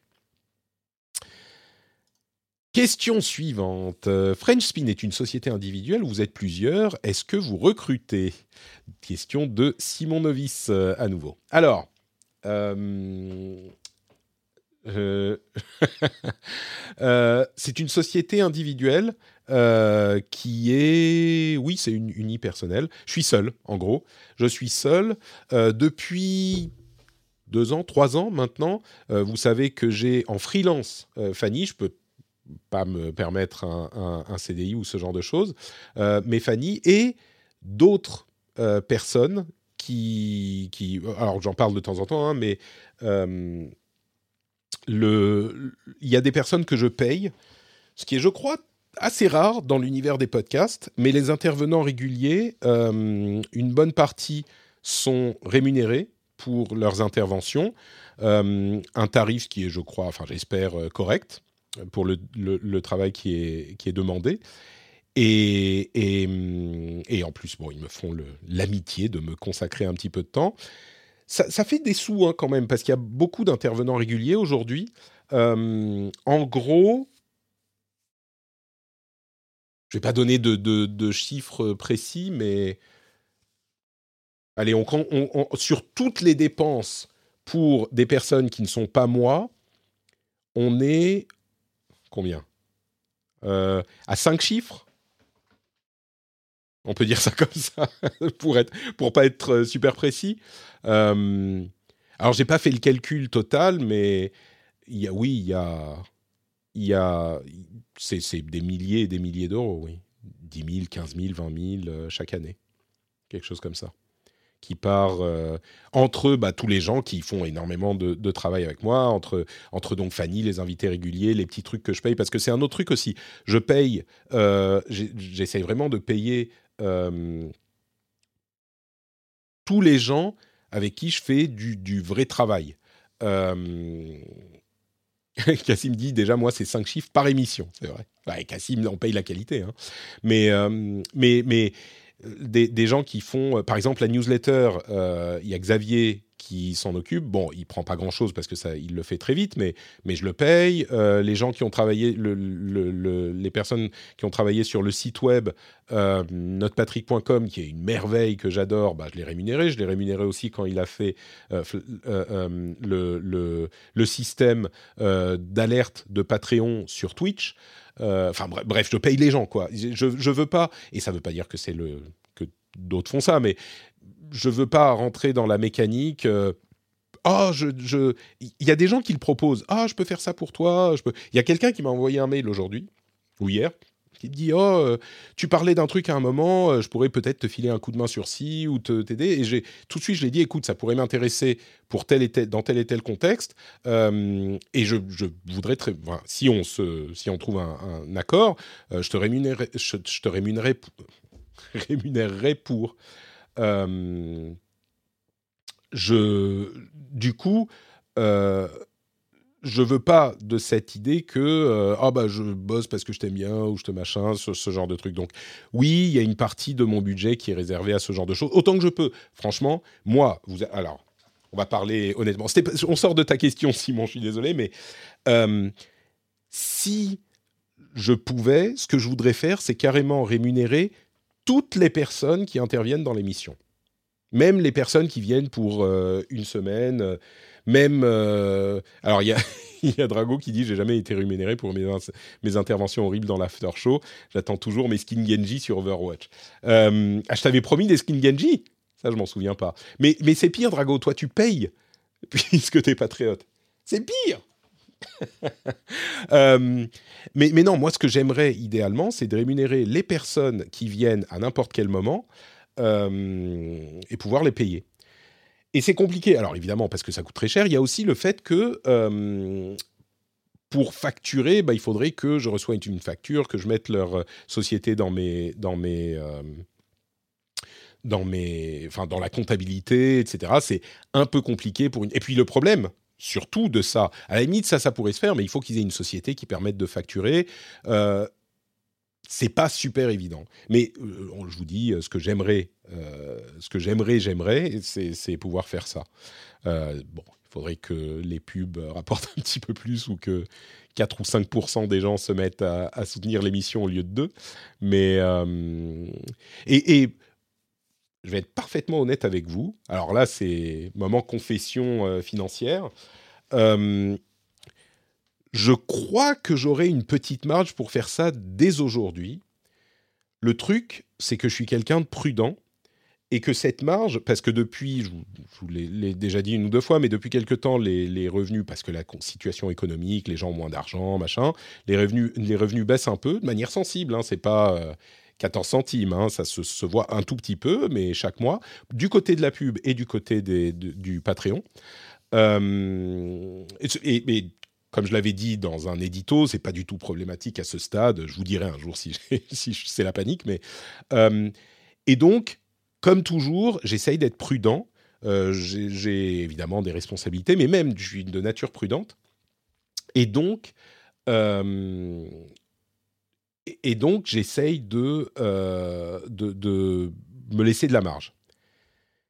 Donc, en gros, chaque année, à mon bilan, je dépense pas tout l'argent que j'essaye de pas dépenser tout l'argent que j'ai fait, d'une part parce qu'il faut que je le récupère moi pour, pour vivre, euh, en dividende, tout ça. et puis d'autre part, j'essaye de ne pas avoir un budget qui mange tout ce que je rentre et d'arriver euh, qu'il me reste 100 euros à la fin. quoi. J'essaye de laisser un petit peu de marge et comme ça, euh, je, suis, je peux voir venir s'il y a un problème. D'une année sur l'autre, généralement, je vide plus ou moins les comptes, pas tout à fait. Mais, euh, mais voilà, donc bref, j'essaye d'être prudent. Ok, j'ai été beaucoup plus loin que ta question. On est à combien de temps là? Une heure et demie déjà, putain Décidément. Bon, on va, on va, on va s'arrêter après ces quelques questions-là. Euh, est-ce que Super Gamerside t'ont proposé de participer à une de, leurs émissions? Ça me ferait beaucoup rire. Bah non. Homme Naël, merci pour la question. Euh, non, pas du tout. Pas du tout. Euh, ça serait avec plaisir, ceci dit, si on se trouve le temps. Il y a aussi une question de, temps parce que moi j'ai des enfants, tout ça, mais, mais bon, eux aussi ils ont des enfants. D'une manière plus générale, à l'époque, il y a longtemps, quand on commençait les podcasts, euh, on s'invitait les uns les autres tout le temps dans des podcasts. Euh, et aujourd'hui, je trouve que ça se fait beaucoup moins. Alors moi, je continue à inviter plein de gens, hein, je suis un old school podcaster, mais, mais je reçois quasiment aucune invitation. Euh, c'est, alors j'ai moins de temps aussi, mais, mais je pourrais, euh, si, c'est, si, ça, si on peut s'arranger, mais je reçois quasiment plus d'invitations. Et je ne sais pas pourquoi euh, les gens se sont, ont arrêté d'aller dans les podcasts des autres, peut-être. Je trouve ça dommage. Moi, je trouve que ça faisait. Enfin, en plus, le podcast est très difficilement découvrable, donc ça, ça aide à la découvrabilité des podcasts d'aller dans les émissions les uns des autres. mais ça se fait plus. Et je trouve ça dommage. Donc, euh, bon. Question suivante. Pas de bol. Est-ce qu'il y a des sujets que tu décides de ne pas aborder pour éviter des mauvaises notations de tes podcasts? Non. Très clairement, non. Euh, et d'ailleurs, enfin, vous en avez entendu parler dans ces derniers, ces derniers mois. Euh, non, j'aborde les sujets qu'il me paraît important d'aborder. Euh, je dirais même au-delà des questions de notation des podcasts qui me, qui me préoccupent un petit peu, mais j'y pense pas vraiment. Même si les auditeurs ne veulent pas en entendre parler en général, au-delà des notations, je veux dire, s'ils en ont marre, si je me dis merde, c'est ce truc, on en parle tout le temps, les gens vont, skipper le sujet ou vont peut-être pas écouter l'épisode parce qu'ils en ont marre. ben, c'est c'est pas ce qui guide mes décisions de, de sujet.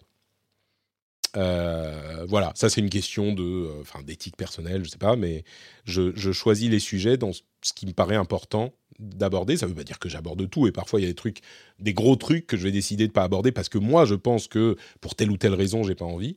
Mais, euh, mais ouais, c'est plutôt, c'est plutôt non pour les notations jamais. Enfin, en tout cas, je l'ai jamais fait jusqu'ici. Peut-être que ça changera à terme, mais.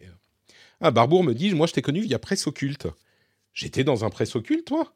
J'ai déjà oublié. Non, où il parlait de moi peut-être euh, Où j'ai participé à un Presse Occulte C'était une, super émission, Presse Occulte. Dis-moi, Barbour, si j'avais participé et j'ai oublié.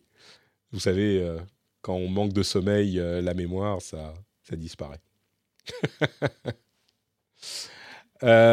question suivante. Simon Simon Viss J'hésite à prendre un abonnement pour Shadow, notamment pour Hogwarts Legacy. Bonne ou mauvaise idée?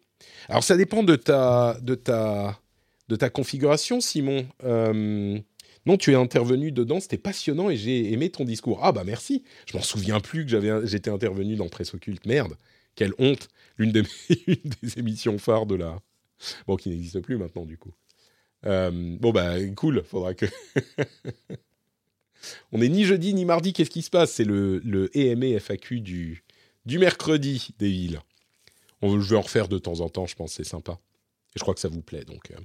donc euh, pour ton histoire de Shadow, Simon, alors pour ceux qui savent pas, Shadow c'est une startup française qui propose du streaming de PC, pas juste de jeux vidéo, mais c'est un PC sous Windows qu'on peut streamer. Euh, et ta question tombe bien parce que le Shadow, je m'en suis repris un abonnement euh, en décembre et pour jouer à Overwatch quand j'étais sur mon Mac. Et ça marche pas mal, donc ça marche toujours même assez bien. Je crois que ça coûte 30 euros par mois et t'es pas obligé de t'abonner. Euh, si tu as une autre machine sur laquelle jouer à Hogwarts Legacy, j'imagine que tu as pas, peut-être une console d'ancienne génération et un PC qui tourne pas assez bien. Il va sortir dans, je crois, euh, alors il sort en février, le 10 février, sur PS5, Xbox et PC, et en avril sur PS4 et Xbox One. Donc peut-être que tu as une PS4 par exemple. Euh, ah, tu es sur Mac, d'où ta question. Ok. Euh, alors, si tu es sur Mac et que tu es un fan de jeux vidéo, au-delà de Hogwarts Legacy, je te dirais oui. Euh, si tu es en fibre, c'est un bon deal, je trouve. ça marche pas 100% super parfaitement, euh, mais ça appartient à OVH. Est-ce qu'ils ont racheté? Je ne sais plus qui a racheté euh, Shadow. Je crois pas que ça soit OVH. Quelqu'un a racheté Shadow. Je sais qu'ils ont eu des investisseurs que OVH pensait aller racheter, mais je crois pas qu'ils. Ça a arrêté racheté par OVH. D'accord. Bon bah encore. Donc du coup c'est encore plus fiable quoi. Euh, non mais le service a pas beaucoup changé depuis ou Octave euh, Claba directement peut-être. Mais le, service n'a pas changé. Donc peut-être que le rachat a pas. C'est vraiment un petit peu la même chose. Il y a même eu quelques petits bugs.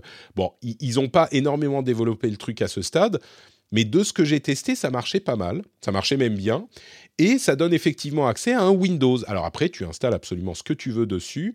La carte graphique est pas super puissante, mais elle tourne très bien. Tu as une option boost pour avoir un truc plus puissant, euh, si tu le souhaites. Et puis surtout, tu peux t'abonner un mois et puis euh, voir si ça te plaît ou pas. L'occasion euh, avec Hogwarts Legacy, c'est la bonne occasion euh, de tester. Donc tu payes Hogwarts Legacy et ton abonnement pour un mois. Ça fait un petit investissement, mais tu vois si ça fonctionne ou pas.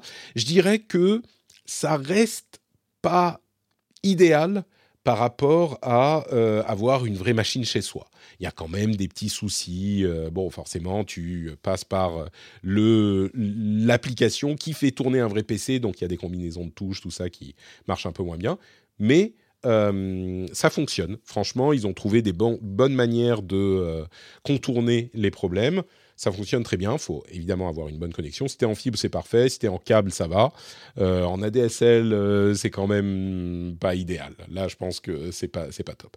Mais oui, oui, je Shadow, je te le recommande. Euh, et, encore une fois, tu peux tester un mois. Et puis, si ça te plaît pas, teste un mois avec un jeu que tu as déjà, par exemple.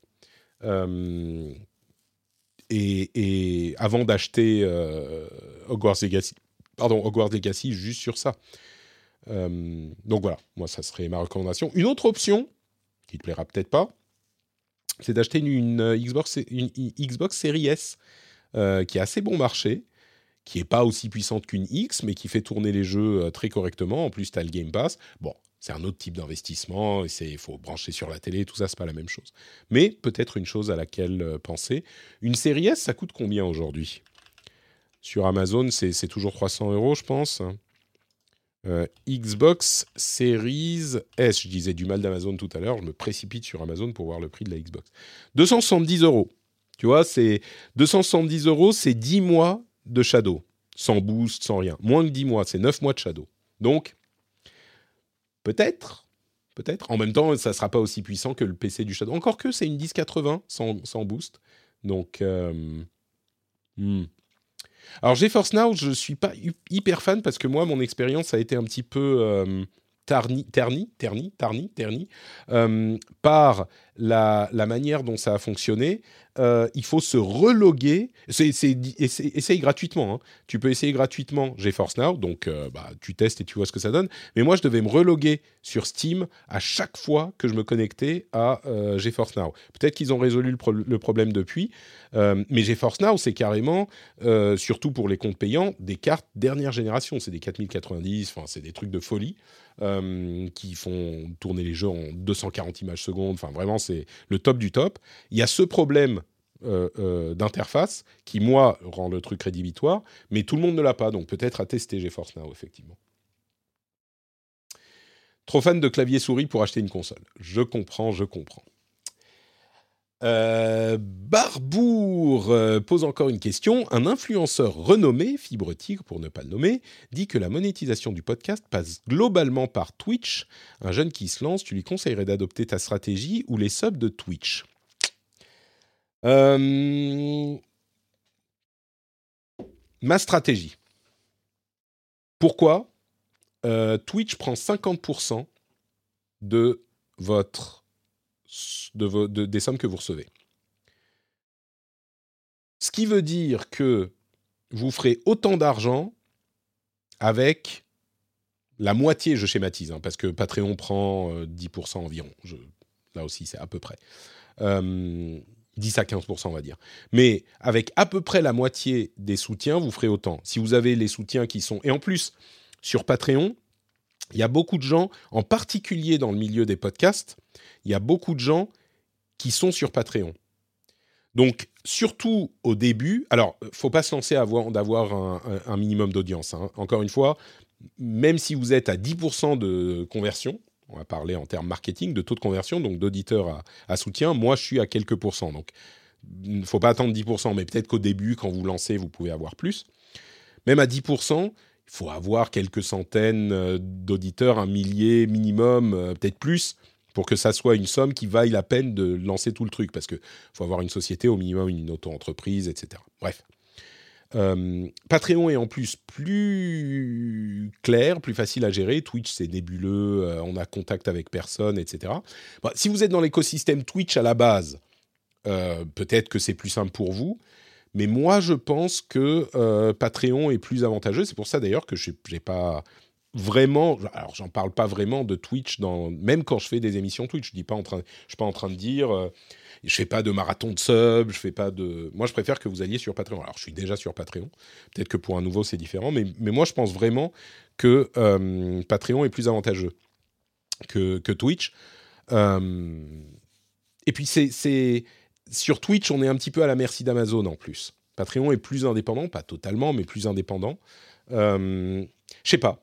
Moi, je, pense que Patreon reste une, euh, voie euh, préférable.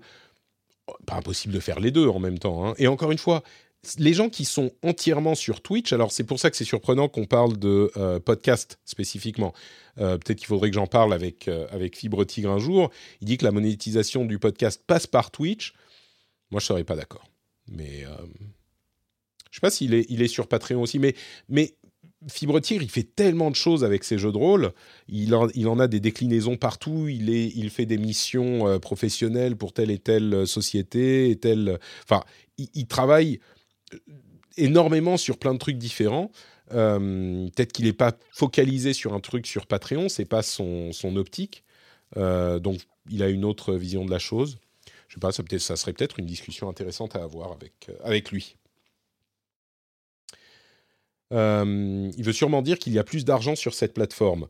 Bah, plus d'argent sur cette plateforme, oui, super, mais si tout cet argent va à Kameto et à, et à Ninja, bah, ça t'arrange pas, toi. Euh, l'argent qui intéresse un créateur, c'est l'argent qui va arriver dans sa poche. Et moi, je suis pas convaincu que sur Twitch, un type qui, qui se lance. Parce que le problème, c'est que pour un podcasteur, la plateforme de base, c'est pas Twitch, c'est son podcast. Donc, si ton public du podcast, ils sont tous sur Twitch, super. Mais s'ils sont, je sais pas, 20% euh, sur Twitch, bah déjà en ne passant que par Twitch, tu te coupes 80% de ton, de ton soutien potentiel. Euh, pour les gens qui, construisent leur business sur Twitch, c'est autre chose. Si tu fais tes trucs sur Twitch et que tu transformes le truc en podcast ensuite, ton, émission Twitch en podcast ensuite, c'est autre chose. Mais, euh, mais si tu es à la base en podcast et que tu vas construire ton audience sur ton podcast et puis aller sur Twitch pour monétiser, à mon avis, c'est pas une, euh, une bonne approche. Donc ça dépend de chacun. Hein. Peut-être que pour lui ça marche mieux comme ça. Il y a des gens pour qui ça marche mieux comme ça, mais je suis pas, pas convaincu. Regardez euh, Soumi Masen par exemple. Euh, salut Quentin, bonjour. Euh, Masen ils ont lancé leur podcast. Sumimasen, c'est les anciens de Gaijin Dash qui, ont, qui est une émission sur le jeu vidéo et la culture euh, japonaise euh, qui était anciennement sur Gamecult. Euh, bah, ils ont lancé une nouvelle émission qui s'appelle Sumimasen, qui a évidemment rien à voir avec Gaijin Dash. Ils ont lancé leur Patreon qui a très très bien marché. Et euh, bah, ils l'ont fait avec une vidéo en live sur Twitch ou YouTube, je ne sais plus.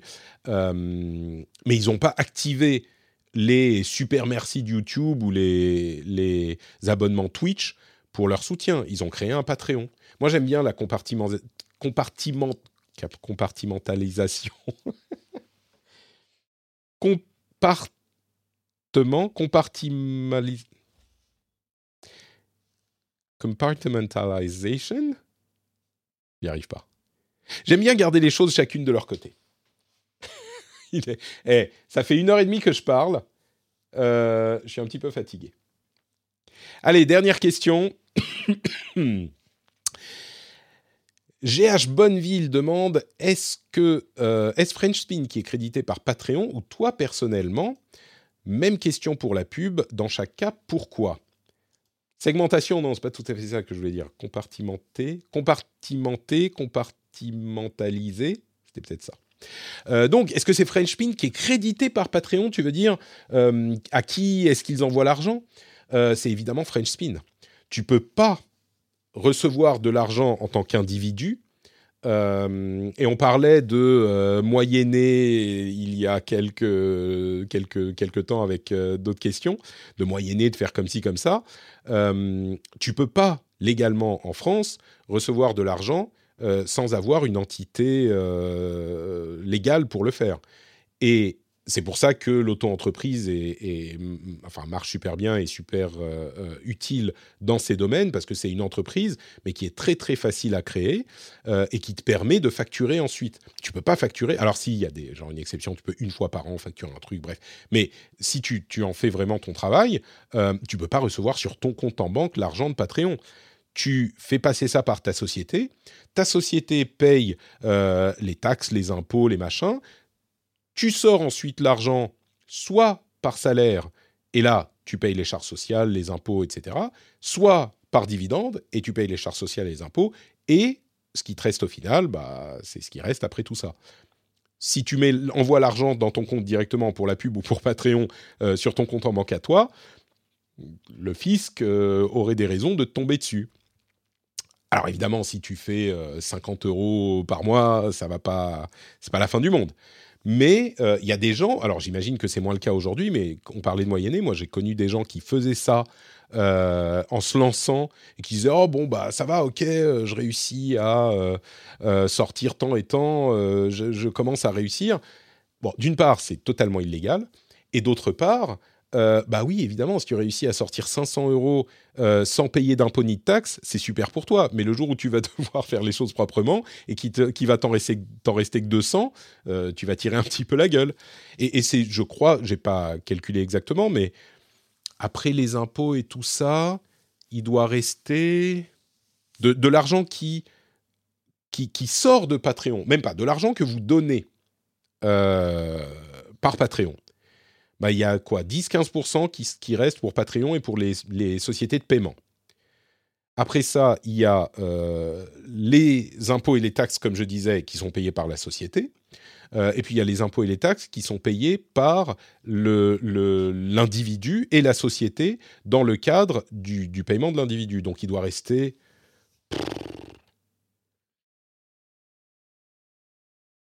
Moins de, moins de 50%, 40% peut-être quelque chose comme ça, je crois. Oh, un nouveau patriote Simon Novice, merci Simon, cœur sur toi.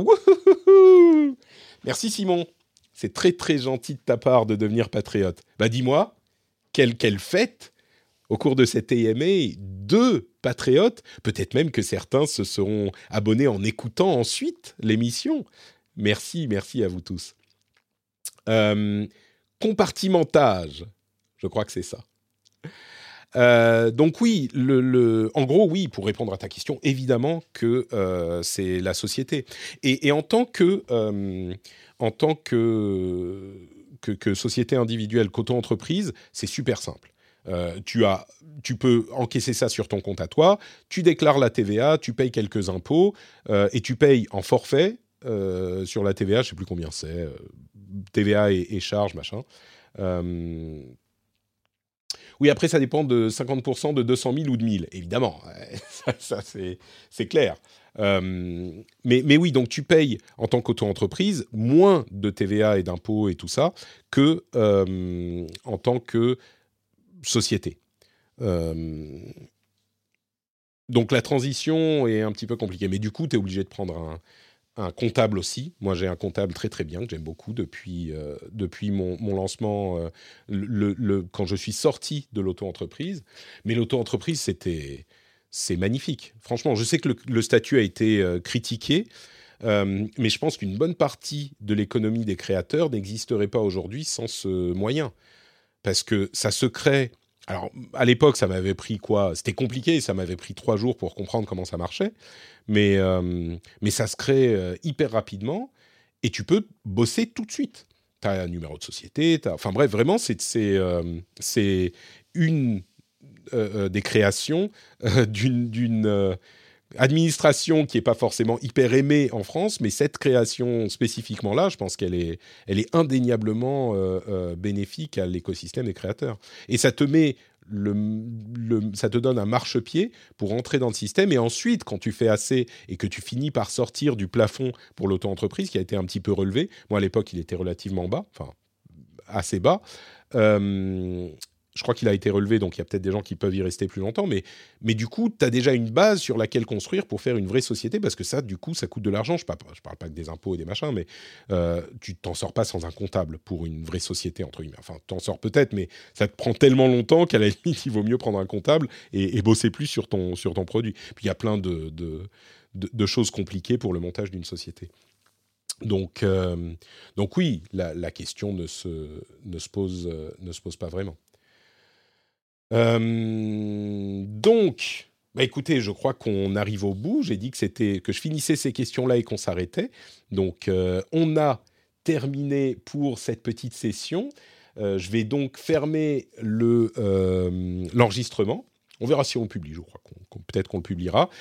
si vous écoutez ça en podcast, dites-moi si ça vous a plu. Si ah un autre patriote, Differnet, merci beaucoup. Merci pour ton soutien, décidément, c'est la fête. Eh, comme quoi, je disais Twitch, euh, machin, euh, bah, il y a des gens qui euh, sont motivés par le fait, de, voir le truc en live et de voir les gens s'abonner en live. Je pense que les gens qui se sont abonnés là, les deux suivants, ça fait trois personnes. les gens qui se sont abonnés les deux suivants, c'est peut-être parce qu'ils ont vu que ça faisait une update sur le truc, c'est marrant, ça fait partie de la vie de la communauté. Donc, euh, merci beaucoup d'Iffernet et merci à tous ceux évidemment qui soutiennent euh, sur Patreon. Et, si euh, vous êtes encore là, si vous avez encore le, le 7 AME dans les oreilles, vous pouvez vous aussi devenir patriote. Hein. N'hésitez pas. Vous pouvez aller sur patreon.com slash rdvtech si vous aimez le, rendez-vous tech ou rdvjeu si vous aimez le rendez-vous jeu. Le lien est dans les notes de l'émission de toute façon. Le, sera sur les deux flux, je pense. Euh, mais, mais voilà, c'était sympathique. Euh, je crois que, en tout cas, la chatroom euh, a passé un bon moment. Moi, j'ai passé un super bon moment. J'espère que ça vous plaira aussi en podcast. Dites-moi ce que vous en, vous en avez pensé. L'année dernière, quand on en avait fait quelques-uns, ça vous avait beaucoup plu. En tout cas, les retours étaient trop, très positifs. Donc, si c'est encore le cas, peut-être qu'on continuera une fois de temps en temps à faire ces petits QA. et du coup, si c'est le cas, je réactiverai le le comment dire, le formulaire que du coup j'ai pas utilisé aujourd'hui, c'était des questions un petit peu plus vieilles, le formulaire pour que vous puissiez participer et poser vos questions, même si vous n'êtes pas présent pour le live. Donc, donc on fera les choses comme ça si ça vous plaît. Donc vous pouvez me dire sur Twitter ou Mastodon, bien sûr, euh, ou sur le Discord. C'est un des, excellents moyens pour euh, me parler et faire partie de la communauté, ou là où vous souhaitez. Hein, vous pouvez me dire si ça vous plaît. Je vous fais de grosses bises et je vous donne rendez-vous pour les émissions normales très très vite. Ciao, ciao. Hey, it's Danny Pellegrino from Everything Iconic. Ready to upgrade your style game without blowing your budget? Check out Quince. They've got all the good stuff shirts and polos, activewear, and fine leather goods, all at 50 to 80% less than other high end brands. And the best part? They're all about safe, ethical, and responsible manufacturing. Get that luxury vibe without the luxury price tag. Hit up quince.com slash upgrade for free shipping and 365 day returns on your next order. That's quince.com slash upgrade. I'm Sandra, and I'm just the professional your small business was looking for. But you didn't hire me because you didn't use LinkedIn jobs. LinkedIn has professionals you can't find anywhere else, including those who aren't actively looking for a new job, but might be open to the perfect role, like me. In a given month, over 70% of LinkedIn users don't visit other leading job sites. So if you're not looking on LinkedIn, you'll miss out on great candidates like Sandra. Start hiring professionals like a professional. Post your free job on linkedin.com/people today. Planning for your next trip? Elevate your travel style with Quince. Quince has all the jet-setting essentials you'll want for your next getaway, like European linen, premium luggage options, buttery soft Italian leather bags, and so much more. And is all priced at 50 to 80% less than similar brands. Plus, Quince only works with factories that use safe and ethical manufacturing practices. Pack your bags with high-quality essentials you'll be wearing for vacations to come with Quince. Go to quince.com slash pack for free shipping and 365-day returns. When you need mealtime inspiration, it's worth shopping Kroger, where you'll find over 30,000 mouthwatering choices that excite your inner foodie. And no matter what tasty choice you make, you'll enjoy our everyday low prices, plus extra ways to save, like digital coupons worth over $600 each week. You can also save up to $1 off per gallon at the pump with fuel points. More savings and more inspiring flavors make shopping Kroger worth it every time. Kroger, fresh for everyone. Fuel restrictions apply.